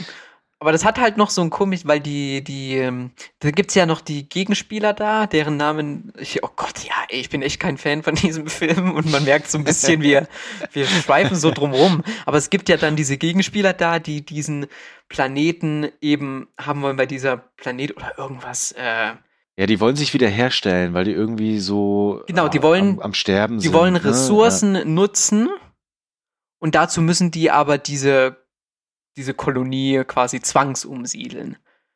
Ja. Und dagegen stellt sich aber dann die Crew mitsamt eben dieser Kolonisten da. Und mir ging es beim Rewatch so, dass ich irgendwie mehr mit diesen Bösewichten oder mit diesen äh, Leuten mitfiebern konnte, die das eigentlich wollten, die das, die diese Ressourcen nutzen wollten, um auch anderen Sternen oder anderen Welten damit zu helfen, weil es ging, glaube ich, nicht nur um sie. Und ich habe mir gedacht, das ist irgendwie komisch. Also warum beharrt ihr denn so da drauf? Also das hatte für mich so einen ganz bitteren, unangenehmen Beigeschmack irgendwie, weil ich so, also eigentlich kann ich mich fast mehr mit den anderen identifizieren, obwohl die dann natürlich die, die auch fragwürdigere Methoden haben und so weiter. Ähm, ja, es ist ein ganz komisches, ganz schwieriges Ding irgendwie, der Film für mich. Ich weiß noch, dass sie dann nachher dann auf der Flucht sind mit den Siedlern. mhm, Und ja. dann kommen ja irgendwie die Drohnen und die, die werden dann weggebeamt und dann müssen sie aber in diese Höhlen fliehen und das ist alles so, so generisch und langweilig. Mhm. Ah, furchtbar. Und Hier muss man auch sagen, diese, diese Special Effects, äh, die wandern hier auch mal von, von gut bis absolut grottig. Also hier ist es mir Mhm. wirklich zum ersten Mal, ich meine, natürlich im, im Vergleich zu heute sehen auch die Filme zuvor manchmal so ein bisschen seltsam aus, aber die haben irgendwie noch so einen gewissen Charme oder so. Ich habe manchmal so die Bauten auch aus dem ersten Star Trek Kinofilm, die sehen schon sehr angestaubt aus, aber das hatte irgendwie noch was, ja, noch, noch so ein 70er, 80er Charme oder so. Aber hier Ja. ist es manchmal so, ja, schon sehr trashig oder so. Und, und gleichzeitig haben sie ja irgendwie versucht, auch so ein paar Figuren nochmal nach vorne zu bringen. Ich erinnere mich, dass LaForge zum Beispiel dann sehen konnte. Das war aber auch völlig äh, uninteressant eigentlich. Ja, und Data hat wieder so einen Subplot, wo er wieder mehr Menschlichkeit oder so lernen soll. Oder Ja, genau. mit seinem Freund da. Äh, aber boah, ja, hat man auch irgendwie schon gesehen und auch schon besser. Also, Mhm. ja. Der geht nicht so lang. Das ist Ja, ein genau, er positiver Punkt des Films. Ja. Ach ja, gut. Überspringen wir den mal, gehen wir Ja. weiter. Wobei der nächste eigentlich auch nicht so Mm, gut ja. ist, ehrlich gesagt. Ähm, genau, wir haben dann 2002 den, den Abschluss der neuen Crew. Und zwar mit Star Trek Nemesis.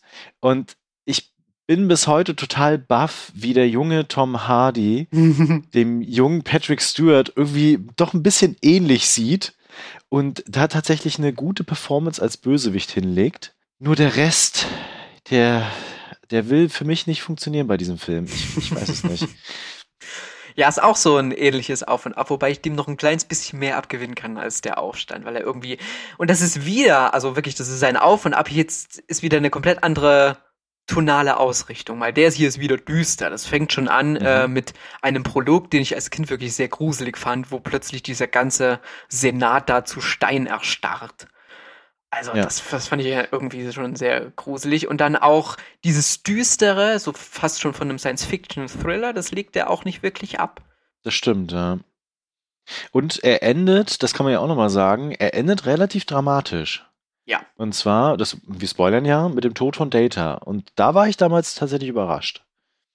Hm. Man, man, kann sagen, also man wendet sich hier quasi wieder der Politik zu. Und das ist mal ja. wieder so wirklich äh, ein, ein politisches Ding. Und ich finde, Tom Hardy bzw. Shinson funktioniert eigentlich am besten oder funktioniert für mich am besten in den Dialogen mit Picard. Denn wir haben hier tatsächlich immer, also immer wieder so ein wirklich direktes Aufeinandertreffen von diesen beiden.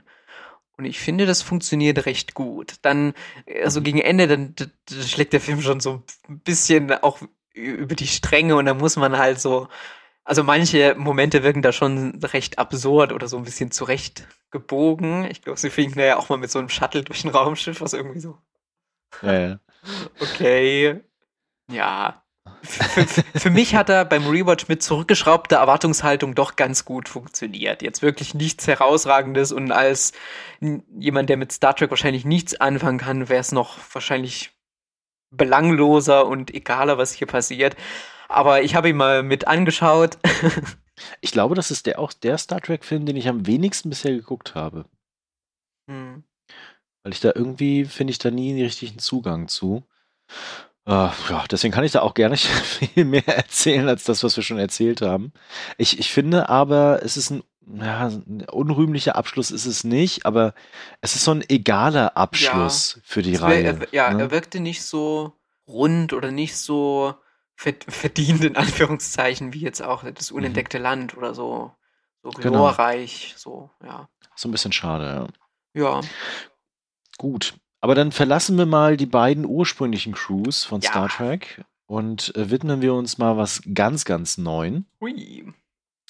Und zwar eine Idee von J.J. Abrams, äh, der sich gedacht hatte, hm, wie können wir denn Star Trek so richtig äh, wiederbeleben und äh, moderner gestalten und vielleicht ins Kino zurückbringen, um ihn einer neuen Generation zur Verfügung zu stellen oder näher zu bringen? Und ich finde, das hat er mit Bravour geschafft, ehrlich ja. gesagt. Ich, klar, der Film hat auch so an der einen oder anderen Stelle natürlich seine Probleme und es ist auch ein moderner Blockbuster, das darf man dabei auch nicht verhehlen. Aber ich glaube, er hat einen großen Anteil daran, einen sehr, sehr, sehr, sehr großen Anteil daran, dass wir aktuell so eine Star Trek-Renaissance erleben mhm. und so unglaublich viele Star Trek-Serien kommen. Das ist der Verdienst von 2009 von Star Trek von J.J. Abrams. Und ich finde, er schafft es, die, diese, diese Neuinterpretation, auch mit dieser neuen Zeitlinie, ähm, mit einfach wunderbar zu, zu inszenieren und zu etablieren. Auch wenn, glaube ich, viele, ich damals im ersten Moment auch mit Chris Pine als äh, Kirk so ein bisschen Schwierigkeiten hatten. Aber ich finde, er macht es eigentlich ganz gut und auch die insgesamt die Crew, wie das alles etabliert ist, aber vor allen Dingen die Actionsequenzen, die sind mir vor allen Dingen in Erinnerung geblieben.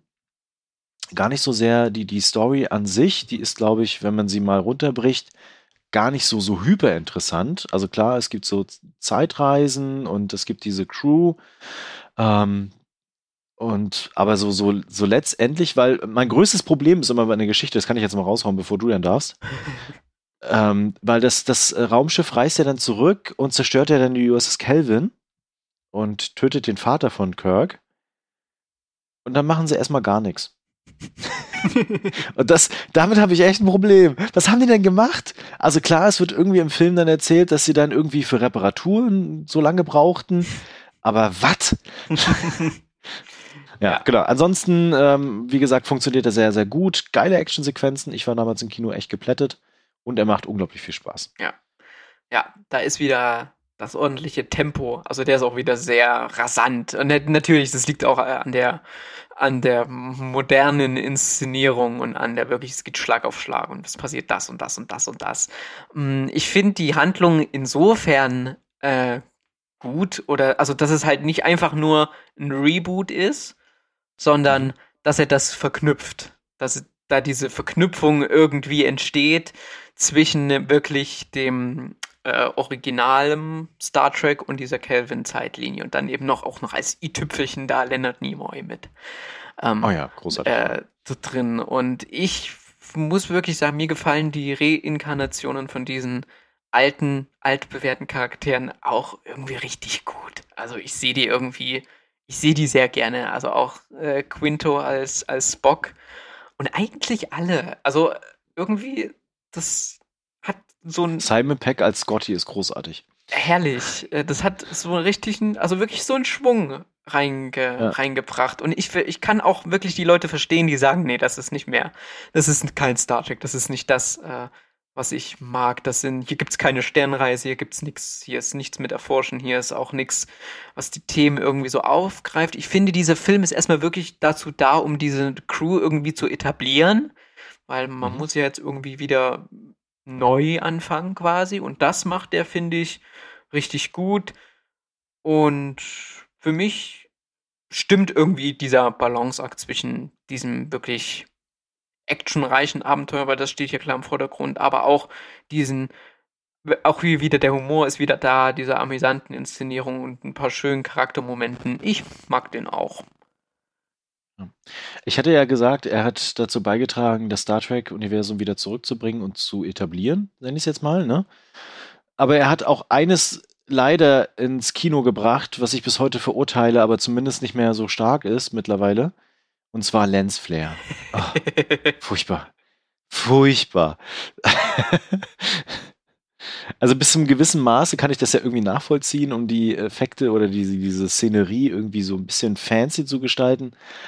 Aber boah, ey, vor allen Dingen in Into the Darkness, wo wir ja gleich zukommen, da wird's echt auf die Spitze getrieben. da kriegst du ja quasi Augenkrebs, wenn du dann den Film guckst. Ja, genau. Ansonsten, wie gesagt, ich mag die Crew auch. Ich finde auch Carl Urban, das nochmal zu erwähnen, als äh, Pille quasi großartig. Ja. Ne, der, der schafft auch diesen trockenen Humor ne, richtig, richtig gut zu übertragen. Aber auch. insgesamt auch alle, alle, alle Darsteller und Darstellerinnen, die da etabliert worden sind, die sind toll, die funktionieren als Crew sehr, sehr gut zusammen. Äh, die haben auch Spaß zusammen. Gerade dieser Zwist zwischen Kirk und Spock die ganze Zeit, der funktioniert auch sehr hervorragend. Ne, weil es gibt ja dann auch diesen Test an der Akademie, wo dann Spock dann irgendwie ihn ja auch anzählt.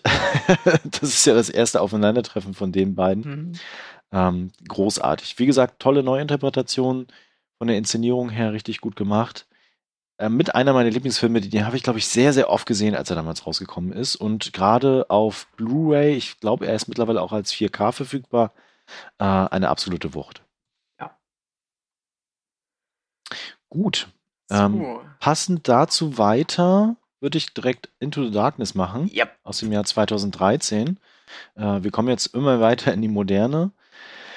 Das ist so ein bisschen bei mir ein zweischneidiges Schwert, muss ich gestehen. Ich glaube, also umso öfter ich ihn sehe, umso schwächer wird er jedes Mal. Hm. Nicht viel, aber immer ein Stückchen, muss ich gestehen. Ich bin damals aus dem Kino gegangen und fand ihn richtig, richtig gut. Der hat auch wieder ein tolles Pacing, er hat viel Action drin. Er wirft noch mal so ein paar Sachen rein, die ich sehr spannend immer finde. Und zwar, dass die Föderation vielleicht nicht immer so shiny ist, sondern dass es dort auch Dinge gibt, die ähm, so ein paar Geheimnisse, es gibt auch Spionage und es gibt vielleicht auch Geheimprogramme, die vielleicht nicht immer mit den Föderationsregeln so mit an Einklang sind, weil es halt auch einfach zwischendurch Krieg gibt. Mhm. Ne? Und Krieg kennt keine Regeln und dementsprechend gibt es auch immer dann Konsequenzen daraus. Das finde ich in dem Film richtig toll gemacht. Man kann ihn sehr stark dafür kritisieren, dass er ja diese Themen des ursprünglichen Zorn des Khan ja aufgreift und einfach umkehrt. Und am Ende wird aber einfach dieses Superblut genommen und dann ist Kirk wieder am Leben. Halleluja. ähm, gut, boah, schwierig, ne? Ähm, aber ansonsten, oder auch halt diese, diese super Teleportation auf den Klingonen-Heimatplaneten, davon reden wir, glaube ich, gar nicht. Also, wenn Ei, ei, ei. ein Hardcore-Tracky würde da jetzt richtig was erzählen zu. Ähm, alles ein bisschen schwierig, aber ich mag ihn tatsächlich sehr, sehr gerne. Für mich, für mich ist es, also ich habe wirklich ein paar Punkte, die gefallen mir sehr, sehr gut. Ich habe auch wirklich ein paar Punkte, die, mich, die mir echt gar nicht gefallen. Aber ich bin auch dadurch, dass ich ihn wirklich jetzt mit, mit am häufigsten von diesen Filmen gezeigt habe und auch irgendwie da, weil da das Ding dran hängt, dass ich den eben als ersten Star Trek-Film, auch als ei- einer der ersten irgendwie Science-Fiction- und Action-Filme, die ich irgendwie so richtig im Kino gesehen habe, da hat er irgendwie auch nochmal so einen Stellenwert. Ich fange erstmal kurz mit dem an, was mir, was mir nicht so ähm, gefällt. Also, ich muss so kurz die Klingonen, aber die Klingonen, die, die sehen einfach nur grässlich aus. Entschuldigung, also das sieht einfach furchtbar aus. Das, äh, ja. Ähm, hier gibt's fast pausenlos Gefechtssituationen. Also es ist irgendwie Dauer, ja, Dauer-Action und auch wirklich richtige Zerstörungsorgien. Also gerade ähm, beim letzten Mal, wenn mal, äh, beim ja, Richtung Finale, als dann auch wieder mal ein Schiff abstürzt und wieder da mal ordentlich Häuser niederreißt. Boah, Halb San Francisco zerstört. ja, ja, also das ist schon, boah, das ist schon ganz schön krass. Ähm, aber was ich auch sagen muss, die Action, die finde ich, hat man gespürt. Also als ich damals im Kino Mhm. sagt, hier Benedict Cumberbatchs äh, Faustschläge, die da, die er da Spock verabreicht oder so, die sind mir auch schon äh, im, im, im Kopf geblieben. Äh, und dann ge gibt's noch irgendwie so eine total, äh, ich weiß nicht, diese eine Strip-Szene da. Ah ja, furchtbar. Äh, ah, ja. Also, ja, gut, keine Ahnung. Ja, gut, da wollen wir gar nicht weiter drüber reden. Ähm, aber jetzt auch mal äh, zum größten, für mich ist der größte, äh, die größte Stärke des Films Benedict Cumberbatch. Der hat so ein Charisma und wenn er da, wenn er in dieser Gefängniszelle steht und dann auch offenbart, was er ist und ich finde seine Synchronstimme auch so genial und ich habe jedes Mal Gänsehaut Seine Originalstimme ja auch, ja. ja, ich habe Gänsehaut, wenn er das oder wenn er wenn er davon berichtet, was sich genau in den Torpedos befindet und so. Und ich finde, er, also er packt mich echt, echt richtig, richtig doll. Ja, ich finde auch gut, dass es so ein bisschen nochmal ausgeleuchtet wird, was denn vielleicht so unter der noch hinter der Föderation steckt oder hier und da sich noch verbirgt. Und auch hier ist es nochmal, und es war ja sein letzter Auftritt, aber nochmal Leonard Nimoy, der hier nochmal in einem ganz kurzen, aber auch wirklich wieder sehr eindrücklichen Bildschirmübertragung zu sehen ist, indem er sagt, Khan war der gefährlichste Gegner, den die Enterprise jemals hatte. Das ist schon, also das lässt mein Herz dann doch schon wieder höher schlagen. Ne, genau. Also bei den Action-Szenen muss ich tatsächlich auch nochmal sagen, die sind wirklich richtig auf den Punkt gebracht. Ne? Du hast es gerade beschrieben mit dem Impact. Ne? Die, da da Mhm. geht es um was und du, du fühlst es tatsächlich auch. Ja. Ähm, also egal, ob diese rasante Verfolgungsszenerie am Ende oder halt auch die Kampfsequenzen auf den Klingonenplaneten oder halt einfach auch diese Raum Raumschiffgefechte. Großartig. Ne? Also das gehört mit zu den Top-Sequenzen, die es so gibt im Action-Bereich im Star Trek. Die kann ich auch immer wieder gucken. Die sind wirklich, wirklich gut gemacht. Ja. Okay. Genau, und Benedict Cumberbatch sowieso. Ne? Geil. Geile Ja. Socke. Gut. Dann haben wir jetzt noch einen. Puh, ja. Mm, Jetzt wird es wieder ein bisschen schwächer, wie ich finde. Äh, du hattest ihn ja damals, äh, äh, damals, boah, Damals. so lange reden wir jetzt schon, äh, vorhin ja auch erwähnt gehabt. Ähm, genau, Star Trek Beyond äh, 2016 habe ich nicht im Kino geguckt. Ich weiß gar nicht wieso, aber er irgendwie hatte mich damals nicht gezogen gehabt, so dass ich dann gesagt habe, oh ja, gucke ich jetzt im Kino. Von Justin Lin inszeniert, Mhm. wo ich sehr überrascht war, dass der den Regieposten bekommen hat. Heute würde ich eher sagen so, ja klar, warum nicht? Ne? Mhm. Äh, hatte sich eigentlich auch schon längst etabliert als Fast and Furious Regisseur. Ähm, beziehungsweise ist da ja auch Produzent ganz stark in der Reihe und hat auch so ein Fable für Action. Genau, aber gleichzeitig Star Trek Beyond äh, wieder eine Rachegeschichte. Die Mhm. dritte mittlerweile in der Kelvin-Zeitlinie. Irgendwann wird es halt auch ein bisschen repetitiv. Ich finde aber, zumindest schafft er eins, dass er sich wieder anfühlt wie so ein Star Trek-Film. ja. So mehr so klassischer äh, Actionfilm-Richtung. Hm. Es gibt hier zwar auch sehr viel Over-the-Top-Action. Ich erinnere an diese, diese Drohnensequenz am Ende, äh, wo ich mir immer gedacht habe, so, wow, okay, das ist jetzt vielleicht ein bisschen too much. Ähm, oder halt auch, wo sie da durch diese Riesenstation äh, dümpeln. Die übrigens wieder auftaucht in Discovery. Fällt mir gerade ein, zumindest ein bisschen ähnlich. Hm. Genau, aber ähm, der, Film hat aber auch unglaublich Schwächen. Der hat so ein Problem mit dem Tempo, wie ich finde. Du hast dann irgendwie so eine Etablierung von wegen, ah ja, da ist dieser Planet und da gibt es diesen Feind und da ist das Lager und da haben wir aber diese Kämpferin, auf die wir dann treffen. Und dann nimmt sich der Film immer wieder so Tempo raus und dann gibt es wieder Tempo rein und das fühlt sich für mich immer nicht so durchgängig gut an. Hm. Also ich habe ihn jetzt ja, äh, es ist gar nicht so lange her, ähm, aber er hat sich irgendwie für mich durchgehend, ja, war für, ich habe mich nicht gelangweilt, er war kurzweilig, aber vielleicht liegt es auch da, äh, einfach daran, dass ich eben dieses, na, dieses Universum einfach halt doch gerne anschaue. Ähm, aber ich stimme dir zu, also er hat auf jeden Fall wieder, ist von dem Düsteren weg wieder von Into Darkness und ist wieder mehr locker und lustig, auch ein bisschen Weltraum erforschen, ein bisschen da mal schauen und so. Der hatte ja im Trailer damals sehr an Guardians of the Galaxy erinnert und das hat auch irgendwie so ein bisschen so einen Vibe, als, als hätte man dort äh, anknüpfen wollen oder als hätte man so auf den Zug so ein bisschen mit dem Einsatz der Musik äh, stimmt, aufspringen wollen. Ähm, für mich überzeugt der vor allen Dingen in seinen etwas stilleren, leiseren Momenten. Man sieht jetzt zum Beispiel äh, zum letzten Mal Anton Jelchin als Chekhov, der ja dann leider äh, schon sehr früh äh, verstorben ist. Und auch äh, Leonard Nimoy äh, fließt ja hier oder zumindest eben ja fließt hier nochmal am Rande mit ein. Das fand ich zum Beispiel schön. Ich fand, es gab nochmal ein paar tolle Szenen zwischen ähm, Spock und McCoy. Aber es stimmt schon so von der Action her und auch vom Bösewicht her, der gegenüber von Cumberbatch ja sowieso eigentlich nur abfallen konnte. Also Das stimmt, ja. äh, da, ja, da, da, damit kann ich auch jetzt nicht äh, so viel anfangen. Ich fand die Optik der, der, der Raumbasis und auch die Optik des Warp-Reisens, die war nochmal so ein bisschen fancier irgendwie. Die fand ich ganz hübsch. Mhm, das stimmt, ja. Na, optisch ist der sowieso ja wieder sehr stark. Ja. Also insgesamt die Inszenierung. Ähm, Bösewicht gebe ich dir recht.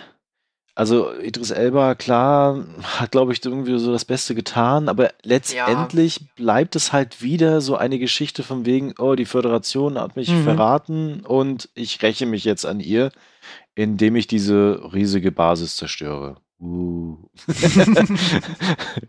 genau, also das, äh, ne, also da, da fehlt irgendwie so dieser, dieser Impact. Aber gleichzeitig, das hatte ich ja vorhin auch gesagt gehabt, fühlte sich tatsächlich wieder mehr wie ein Star Trek-Film an, weil er sich dann doch ein bisschen mehr Zeit nimmt, um dieses Gefühl von etwas Neuem entdecken wieder aufgreift. Ja. Und äh, was ich immer sehr spannend fand, weil äh, ähm, Scotty findet ja dann das Raumschiff, das alte, und macht das ja wieder flott. Und es gibt ja dann diese Sequenz wieder mit den Beastie Boys. Und die fand ich richtig cool. Die Ja. hat mir gefallen. Ja. Ja, ja, man hat hier vor allen Dingen auch diesen, diesen Vibe bisschen von der, von der alten, von der Originalserie, weil sie eben jetzt hier auf diese Fünf-Jahres-Mission geht. Mhm. Ähm, irgendwie, ja, das hat das. Nachdem man jetzt so zwei Filme vorher erstmal so ein bisschen etabliert hat und ein bisschen erstmal da auf der Erde und so rumge, rumgehauen hat, kann man jetzt mit, mit dieser Reise beginnen und wer weiß, wo die Reise hingeht. ja, 2016, bisher der letzte Kinofilm. Ja, Wir wären jetzt auch durch. Wir sind jetzt einmal alle Filme durchgehechelt. Ich hoffe, ihr seid am Ball geblieben. und es war trotzdem interessant für euch, ähm, einfach nochmal so eine kleine Retroperspektive durchzugehen und vielleicht für euch auch nochmal die Erinnerung zu rufen, die Filme. Und vielleicht ist euch ja auch so ein bisschen ein paar Sachen aufgeploppt, wo ihr gesagt habt, ah ja, da gehe ich mit oder nee, das sehe ich total anders. Hat er schon angekündigt, dann schreibt das gerne. Ähm, wir wären jetzt fast am Ende. Ich würde aber nochmal die Frage in den Raum stellen, was würden wir uns dann eigentlich für die Zukunft des Franchises wünschen? Es gibt ja so ein bisschen gefühlt drei Filme, die eventuell im Raum stehen, die aber alle nicht konkret sind und alle nicht richtig angekündigt. Das wäre einmal ja die Fortsetzung der aktuellen Zeitlinien-Crew mit äh, Chris Pine. Es wäre eventuell dieser Tarantino-Film, wo ich nicht glaube, dass der überhaupt kommt. Und nochmal ein kompletter Neustart der Star Trek-Reihe. Genau, aber vielleicht fängst du einfach mal an. Was würdest du dir denn eigentlich wünschen, wie es weitergehen soll? Ich sag mal so, ich glaube, die Filme, die ich mir wirklich wünschen würde, die würden gar nicht funktionieren heutzutage. Ähm, ich, ich würde mir einfach so einen Film. Okay, jetzt bin ich, jetzt bin ich gespannt. Nein, also ich würde mir halt einfach so einen ein Film aller Star Trek 1 oder, oder so, wie so, wenn so, wo es so ums Entdecken geht. Da muss nicht mal so die krasse Rache-Story und so die krasse Action äh, drumherum äh, sein. Das würde ich mir anschauen, aber ich stehe da wahrscheinlich so mit ein paar Leuten da alleine da und ich kann auch voll verstehen, dass man das eben so aufleben, also versucht aufleben zu lassen, eben auch mit ordentlich Tempo und damit man vielleicht auch die Leute abholt, die jetzt noch nie was von Star Trek gesehen haben oder so. Deswegen, ich bin eigentlich offen für vieles.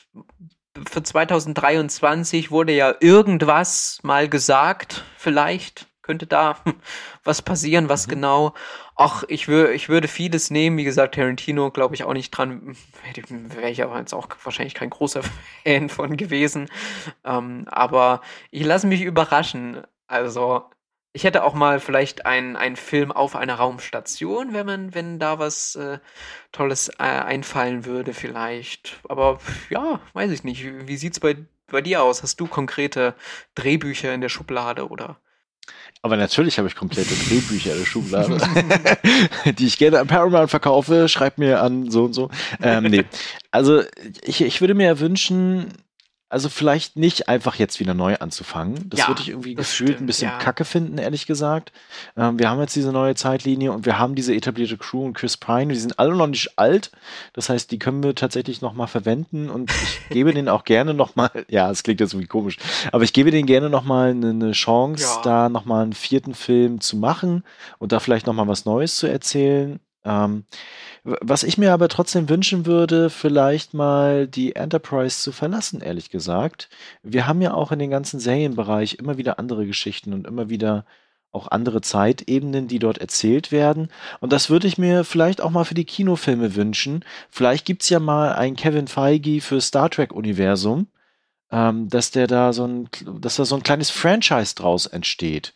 Ja, mal andere schon, Geschichten zu erzählen. Mit, mit Alex Kurtzman. Ja, quasi sowas ja. wie ein. Stimmt, eigentlich, eigentlich schon. Der müsste nur halt jetzt nochmal in, in das Kino-Universum eingreifen. Vielleicht ja. würde das ja funktionieren. Ich, ich weiß es halt nicht. Und, und dann wären halt mal bestimmte Genres vielleicht möglich. Ne? Dann könnte man vielleicht auch einen Agenten-Thriller erzählen. Oder ein Star Trek Heist-Movie. Was weiß oh, ich, keine nö. Ahnung. ich würde, ich wäre für äh, Lower Decks. Oh ja, das, das wäre großartig. Ja. Ähm. Ne, also kreative Ideen gibt's irgendwie, die sind da, man, man kann da tatsächlich viel draus machen. Ähm, es gibt dieses riesige Universum, was etabliert ist, was man einfach nur aus Puzzlestücken so ein bisschen rausnehmen kann. Was es halt braucht, sind einfach gute Geschichten und gute Charaktere. Mhm. Der Rest ist da. Und ich, ich glaube, das muss man einfach nur mal nutzen und vielleicht einfach mal nicht eine Geschichte rund um die Enterprise erzählen, sondern einfach mal eine andere Geschichte erzählen das würde mir gefallen. Mhm. Ja, ich denke auch. Ich habe sogar als, als Kind, als ich wie gesagt noch nie wusste, dass jetzt hier in ein paar Jahren so doch nochmal ein Star Trek Revival oder nochmal so eine Blütezeit quasi stattfindet. Ich habe auch angefangen, so kleine Notizheften zu meiner eigenen Star Trek-Serie zu machen. Uh, vielleicht ja. kann man da Ideen äh, verwenden. Also wir hier, wir liefern vielleicht auch die ein oder anderen Inspirationen. Ja, genau. Schreib doch mal einfach Alex. Ich glaube, der macht das. Genau. genau, also das würde ich mir tatsächlich wünschen. Oder mal wieder ein Zeitreisefilm. Wir hatten jetzt lange keinen Zeitreisefilm mehr. Oh ja, stimmt. Zeitreisefilm hatten wir lange nicht. Oh, in die 90er. Sehr schön. Ja, das würde mir gefallen. Ah, gut. Äh, wie gesagt, angekündigt ist noch nichts, was jetzt irgendwie konkret kommen wird. Nur so lose Ideen und Gedanken und immer mal wieder Gerüchte. Es bleibt also spannend. Aktuell haben wir aber im Serienbereich ja zumindest einiges zu tun und da kommt auch einiges. Das werdet ihr aber im nächsten Podcast hören, wenn wir tatsächlich über die Serien einmal reden. Da bin ich mal gespannt, wie das ausgehen wird in unserem Podcast. ähm, mal gucken, ich freue mich auf jeden Fall drauf. Wie gesagt, Lower Decks Staffel 2 hatte ich gerade erst gesichtet. Oh ja. Das wird, glaube ich, da reden wir, glaube ich, viel drüber. Großer Dann. Spaß. ähm, genau, das wird richtig spaßig dann. Genau, ansonsten wären wir jetzt am Ende. Ähm, es sei denn, du hast noch irgendwas im Kopf. Ich bin voll. Aber vielleicht haben ja unsere ZuhörerInnen äh, Ideen oder Wünsche, was in zukünftigen Genau, äh, Star Trek-Filmen passiert. Dann könnt ihr uns die ja gerne zukommen lassen und wir gucken mal. Vielleicht ist uns da äh, was, was wir dann noch ausbauen und vielleicht pitchen wir es. und dann. Ja. Genau. Gut, dann äh, vielen Dank fürs Zuhören. Vielen Dank an dich, Paul, dass du wieder mitgemacht hast Sehr und gerne. dass wir so ein bisschen mal die Star Trek-Filme ja durchgehechelt haben. Ähm, ich habe gemerkt, manche Filme gefallen uns mehr, manche Filme gefallen uns weniger. Das ist dann auch in den, in den Impact bzw. Output dann ein bisschen äh, rausgekommen, glaube ich. Ist aber, glaube ich, auch nicht schlimm.